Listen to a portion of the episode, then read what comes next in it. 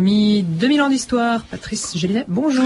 Bonjour Claire et bonjour à tous. Aujourd'hui, une des figures les plus célèbres de la Renaissance italienne, l'homme qui a inspiré le prince de Machiavel, César Borgia.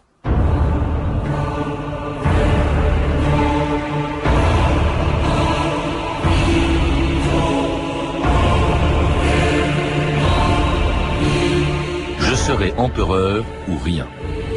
César Borgia.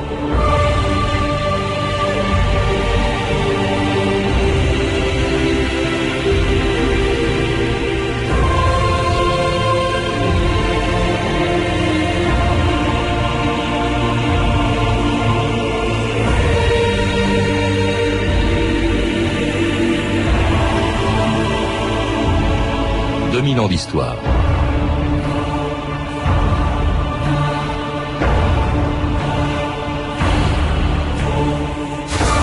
À l'heure où l'Église refuse le divorce, le mariage des prêtres et la pilule, on a du mal à imaginer ce qu'était le Vatican il y a 500 ans.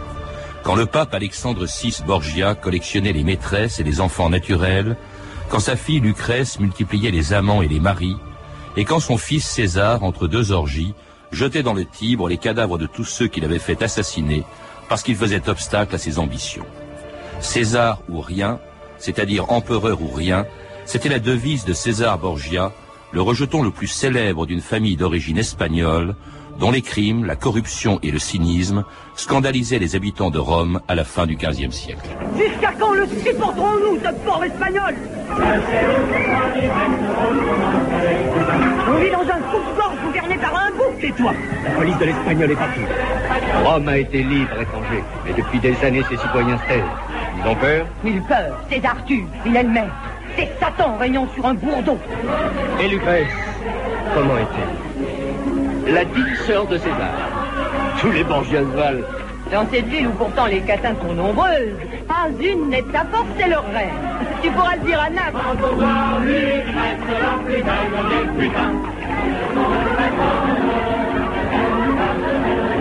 Yvan Cloulas, bonjour. Bonjour.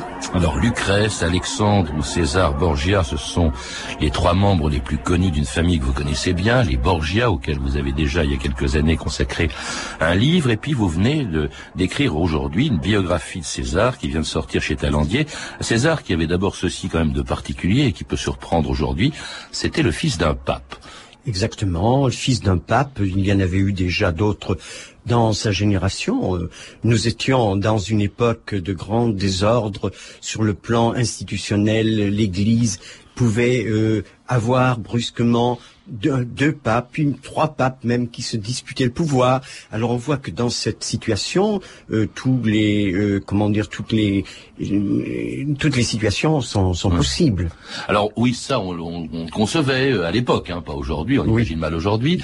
Euh, il était même, alors lui, en ce qui concerne Alexandre VI, il était même le père de sept enfants naturels, je crois, conçus avec, avec plusieurs maîtresses. Les plus connues, nous le verrons, étant César et, et, et Lucrèce. Alors il était père de famille. Il était aussi, il faut le rappeler, parce qu'on a un peu oublié aujourd'hui, un chef d'État. À l'époque, l'Italie avait plusieurs États, dont les États pontificaux, dont le souverain était précisément le pape, Ivan Toulas. Exactement, et cette place des États pontificaux est essentielle parce qu'elle se trouve au cœur de, de la péninsule, en limite avec des puissances qui économiquement dirigent le monde à l'époque, comme Venise, Florence, Milan également. Donc il faut faire face à ces, ces puissances-là.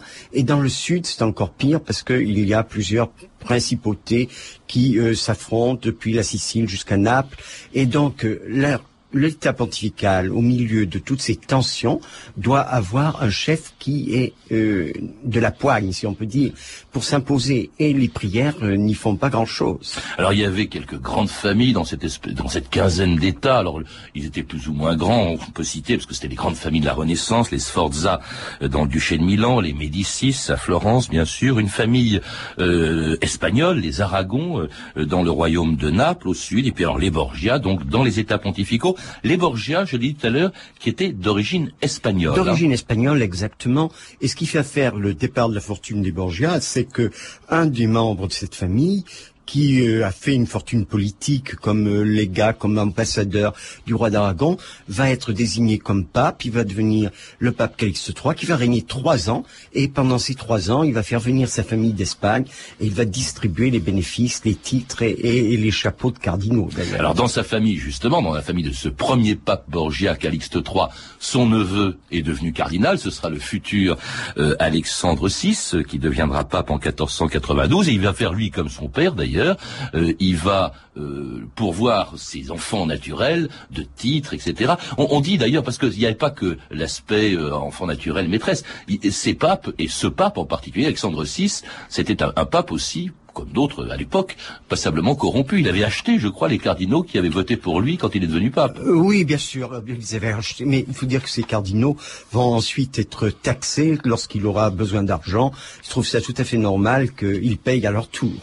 Alors ces enfants donc vont être pourvus de titres euh, prestigieux. À peine est-il devenu pape, Alexandre VI Borgia fait de César un cardinal. hein. Euh, de son fils cadet, il y en a un dont on n'a pas parlé, qui s'appelle Jean, un duc, le duc de Gandhi, qui va d'ailleurs mourir assassiné en 1497. Et là, on y voit peut-être la patte de César. Déjà, c'est peut-être le premier crime, César assassinant son frère, hein, Jean, le duc de Gandhi, parce qu'il lui faisait de l'ombre. Oui, et puis euh, il considérait que c'était un incapable, disons le mot, parce que euh, Jean de Gandhi avait dirigé la- l'armée pontificale dans des événements qui étaient euh, finalement euh, tout à fait triviaux. Il s'agissait de faire rendre gorge à la grande famille des Orsini, et puis il n'avait pas su se débrouiller. Et César considérait que c'était un échec et qu'il n'avait pas resté en place, c'est-à-dire le chef de toutes les armées pontificales. Alors que lui, César, avait le titre de cardinal depuis l'âge de 18 ans. Mais de là à faire assassiner son frère, c'est un peu fort Eh bien, non oui. Ça Non, vous, surprend pas euh, Non, il le là. fait assassiner. Je crois que c'est dans la nature C'est normal. des choses. oui. Alors, euh, parlons de la sœur maintenant. Hein. Lucrèce, alors Lucrèce, on va la marier. Ils vont la marier, quand je dis il, c'est-à-dire César, son frère, c'est-à-dire Alexandre, son père, trois fois. La première fois avec un Sforza. C'était tous toujours des mariages politiques. euh. Exactement. Alors Sforza, ça veut dire Milan, ça veut dire toute la puissance du Nord, ça veut dire euh, également d'autres principautés qui sont accrochées à cette puissance et qui font barrière, par exemple, contre Venise ou contre Florence même. Donc c'est éminemment politique cette action. Et un mariage également donc entre Lucrèce et, et, euh, Giovanni Sforza, qui est un mariage également malheureux. Euh, elle est délaissée par son mari, ce qui évidemment inquiète son frère César. Tu es seul? Tu vois bien Il est tard. Ton mari? Quel mari? Ah, serais-tu délaissé? Mon Dieu, oui. Eh bien, si ce mari te délaisse, il faut en prendre un autre. Oh, si c'était possible. Cela peut le devenir. Tiens, lis, tu vas comprendre. Il serait opportun de laisser occuper le duché de Milan par les troupes françaises. Si je saisis bien, en bref, il a trahi. Indiscutablement. Que fait-on au traître Hmm, je crains qu'on ne les tue. Oh, ils l'ont bien mérité. Et leur veuve On en a déjà vu prendre un second mari. Dis, l'autre mari. Laisse-moi choisir.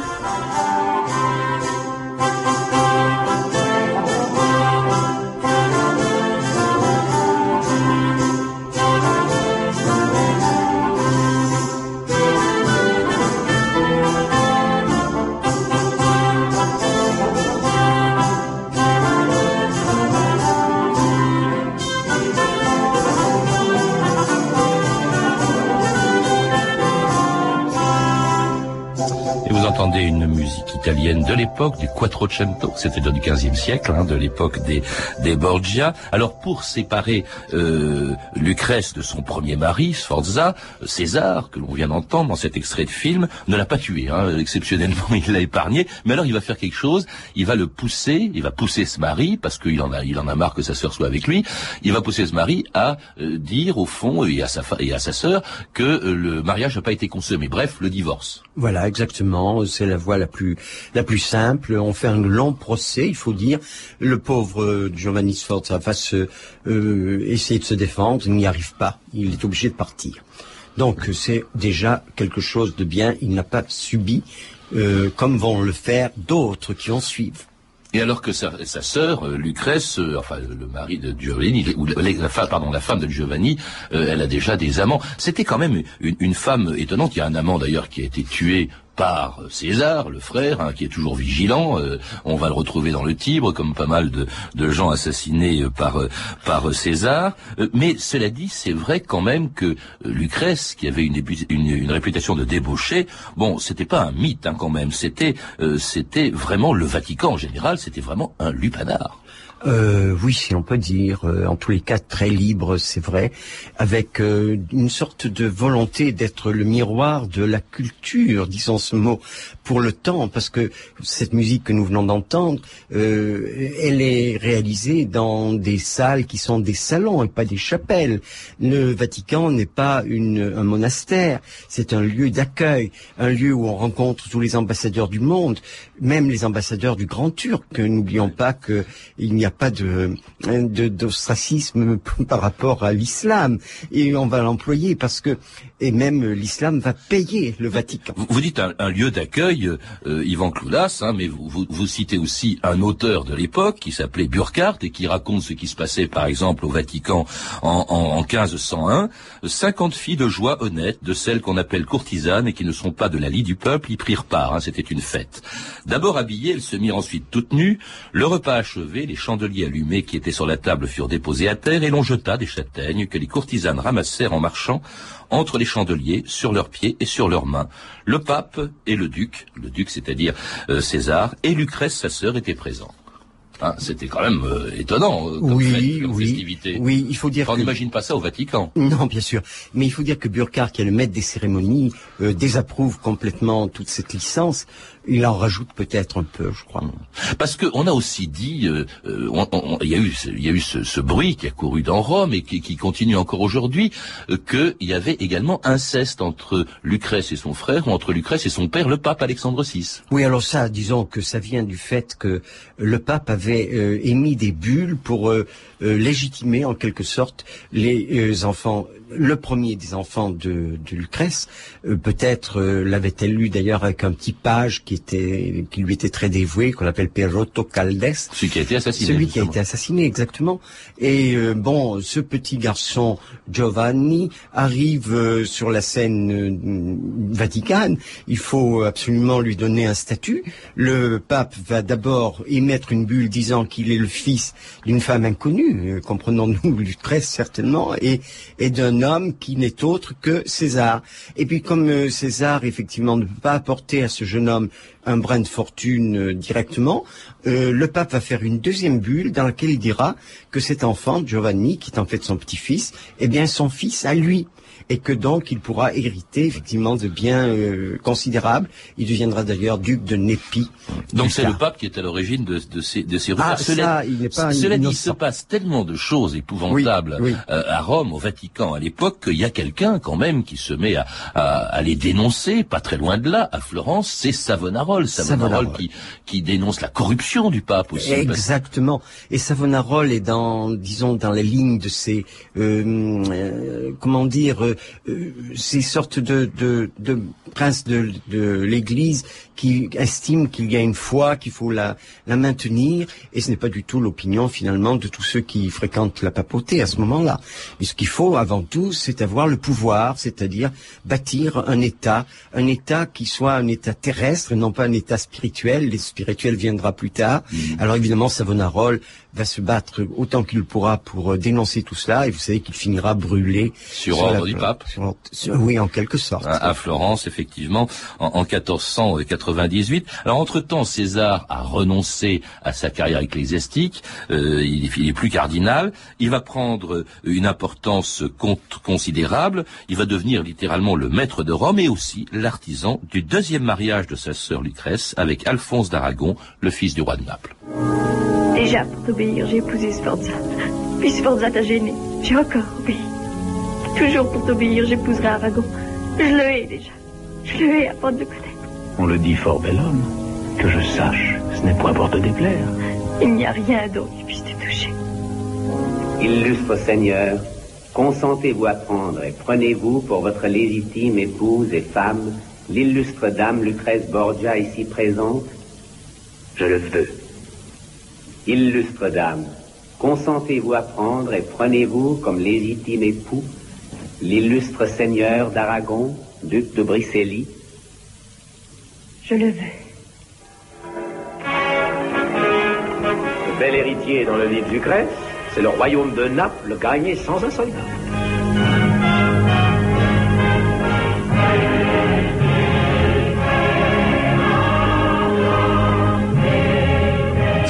C'était le deuxième mariage de Lucrèce, avec cette fois-ci Alphonse d'Aragon, et un mariage voulu, organisé par son frère César. Vraiment, cette pauvre femme, quand même, était totalement instrumentalisée par son père et par son frère. À quoi correspondait ce mariage avec Alphonse d'Aragon, oh, Je pense que c'est un mariage très important dans la politique des Borgia au moment où il se produit, tout simplement parce que euh, Alphonse d'Aragon a des euh, titres réels pour euh, succéder à Naples et donc tout devrait bien se passer. Malheureusement, pour euh, la politique euh, pontificale, ce mariage ne peut pas déboucher sur la prise de possession du royaume de Naples. Alors donc, comme les Borgia ont toujours des réactions brutales et nécessaires, donc cet homme devient un empêcheur parce que évidemment Rome n'a pas, à l'époque où ça se passe, intérêt à adhérer à la euh, à la Ligue en fait de, de Naples et euh, donc il faut qu'il disparaisse et César prend l'entière responsabilité de cela. On, on, y reviendra effectivement là, parce qu'il va, il, il, marie sa, sa, sœur avec Alphonse d'Aragon puis ensuite il va tuer, on le verra, Alphonse d'Aragon. Cela dit, entre temps, d'abord il se passe des choses. Hein. Oui. Euh, il, il, devient gonfalonier de l'Église. Ah, c'était vraiment en fait le bras armé de son père César. Hein. C'était c'était celui qui régnait, enfin qui, qui gouvernait temporellement, si je puis dire, Rome. Oui, alors à ce moment-là, la politique du Saint-Siège a évolué euh, nécessairement d'ailleurs parce que le roi de France, le nouveau roi de France Louis XII, euh, a une politique de d'invasion de l'Italie, d'annexion de parties du nord de l'Italie auquel il prétend avoir droit d'héritage et donc il ira ensuite vers euh, vers Naples et César qui est très observateur se rend compte que s'il offre ses ses services au roi de France, il va en retirer des bénéfices. effectivement, il va en retirer des bénéfices. Entre-temps, comme il se sent... Oui, parce qu'au début, tout le monde, tous les Italiens craignaient la France. Les Sforza étaient plutôt proches des Français. Mais les autres, tous les princes italiens, étaient plutôt hostiles à la France. Euh, c'est d'ailleurs une des raisons pour lesquelles euh, Alexandre et, et, Rome, enfin les États pontificaux, vont s'allier avec Naples. Et puis petit à petit, alors, brusquement, il change son fusil d'épaule. C'est assez compliqué, hein, tout ce qui se passe dans ces 15 États italiens, à l'époque où la France a des ambitions en Italie. Il faut rappeler qu'elle revendique euh, pour euh, pour le roi de France le, le royaume de Naples, hein, qui appartenait autrefois aux, Anjou. Mais alors César va tellement devenir pro-français qu'il va même être fait duc français, duc de Valentinois. Oui, alors pour, être, pour, être, fait duc de Valentinois, il a d'abord dû, on n'en a pas parlé, abandonner la pourpre cardinaliste, comme on dit, euh, jeter la, la, soutane aux orties, et il va devenir effectivement duc de Valentinois. Alors c'est assez amusant de voir ce archevêque de Valence, il était archevêque de Valence depuis qu'il avait obtenu le chapeau de cardinal, devenir duc de Valentinois, la titulature reste la même, mais le pouvoir est tout à fait différent, il devient prince français à ce moment-là. Et à ce moment-là, surtout, voilà qu'il y a un gêneur c'est forcément le deuxième mari de Lucrèce, puisqu'il est héritier de ce royaume de Naples, que convoite le roi de France, dont César euh, est l'allié. Bref, euh, ce fameux Alphonse d'Aragon devient extrêmement gênant, et finalement, eh bien, César décide de euh, l'éliminer, il est prêt à le faire assassiner, même contre la volonté de sa sœur. Si tu pouvais comprendre l'importance de ce qui est en jeu, lorsque tout un pays... Oui, je connais ces mots. Ces mots toujours les mêmes la grandeur du pays, les guerres nécessaires, les vies que l'on supprime, soi-disant pour en épargner d'autres. Ces mots justifient tout, les massacres, les larmes. Pour toi et tes semblables, ce qui compte, c'est le sang. C'est tout ce sang versé. Et pourquoi? Dans quel but? Le but, le but, c'est dominer. C'est satisfaire un orgueil monstrueux. Et pour cela, il faut que d'autres meurent. S'ils meurent, c'est qu'ils sont faibles, donc c'est sans importance. C'est pourquoi, n'étant plus nécessaire, Aragon va mourir. Il en sera de toi comme de tous les tyrans. Tu paieras tous tes crimes. Un jour Dieu parlera. Si sa voix me gêne, je saurai la faire taire. Tu n'en auras pas le temps. Non,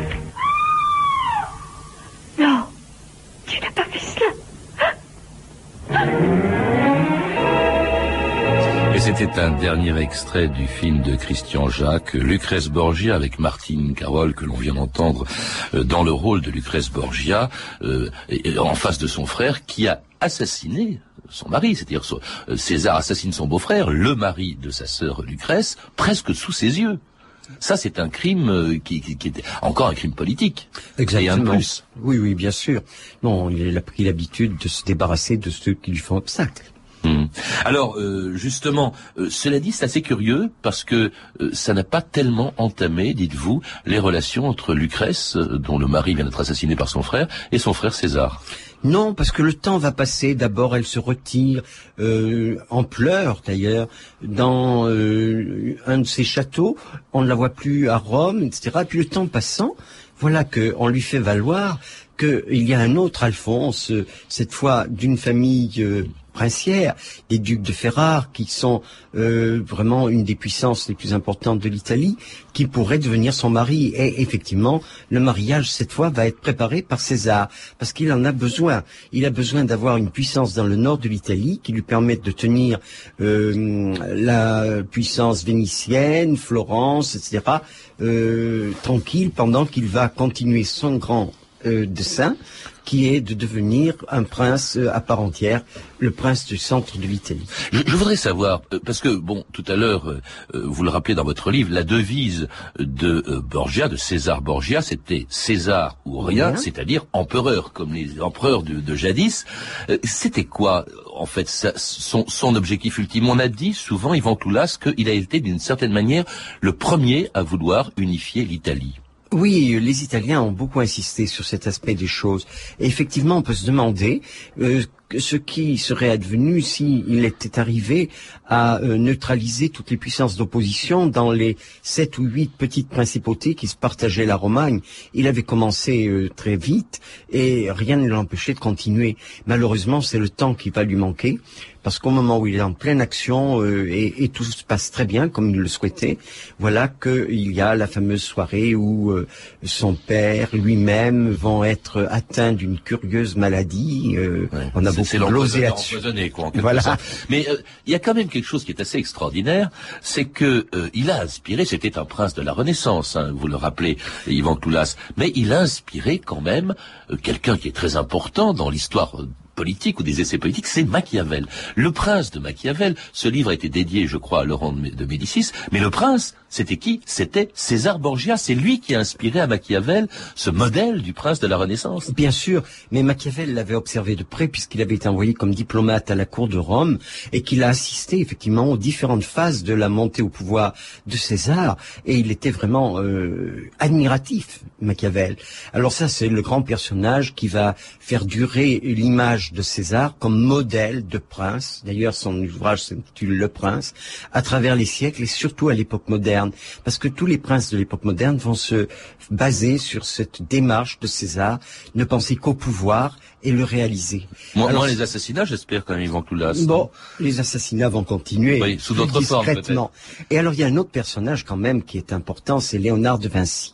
Qui était dans l'entourage, effectivement, de César. Vinci était dans l'entourage de César, il était employé de César, si on peut dire, pour fortifier toutes les grandes places fortes qu'il avait semées aux, limites de ses territoires. Et, il s'occupait de ces fortifications. Il n'était pas peintre pour César. Euh, non. Il dessinait pas. C'était les fortifications. C'est les fortifications. C'était César. Voilà, absolument. Alors bon, euh, cette, puissance, ce pouvoir accumulé, cet argent aussi accumulé par César Borgia, il le doit bien sûr à son père, au pape Alexandre VI, si bien que lorsque, en 1503, le pape Alexandre VI Borgia meurt, voilà que le pauvre César, il se retrouve tout seul, sans aucun protecteur. Alors ça, effectivement, c'est le drame. Il ne sait comment faire. Il va essayer de se rapprocher de ses ennemis de la veille. C'est pas possible. Surtout que après une première élection euh, d'un pape un peu terne, puis trois, c'est Jules II qui est l'ennemi depuis l'origine de la famille Borgia qui devient pape. Et évidemment, Jules II est un modèle de duplicité pour César. César plus encore que César.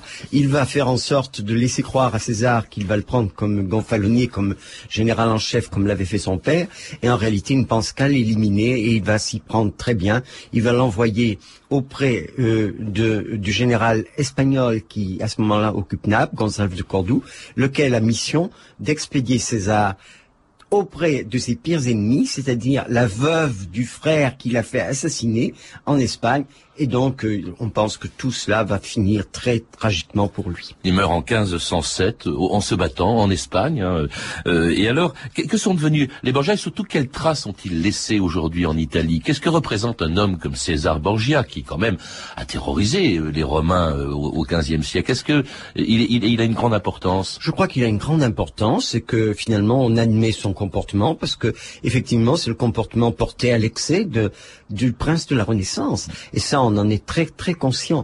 Mais il y a aussi euh, une fin de, disons, des Borgia qui est à voir, c'est en Espagne, où finalement les descendants du, du frère de César assassiné vont euh, occuper une place encore plus importante dans la société. Mais il y aura même un saint Borgia, voilà, exactement. Hein, les descendants. L'histoire des Borgia se termine par un saint, un saint François, Borgia. Et puis il y a aussi peut-être une autre conséquence, c'est qu'il est évident que les, ce que faisait cette famille à Rome a dû inspirer aussi quelques années après leur, leur départ de Rome, a dû inspirer un peu la réforme. Hein. Luther, c'était un aliment ah. pour dénoncer tout ce qui se passait au Vatican à l'époque. Il est évident que ça a porté de l'eau au moulin de la réforme.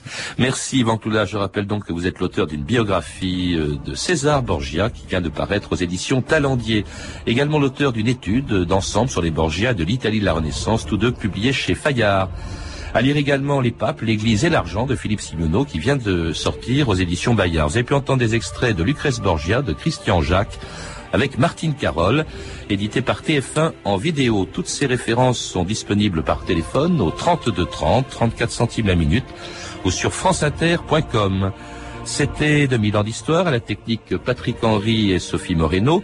Documentation Claire Tesser, Camille Poux-Jalaguier et Mathieu Ménossi et une réalisation de Anne Kobilac.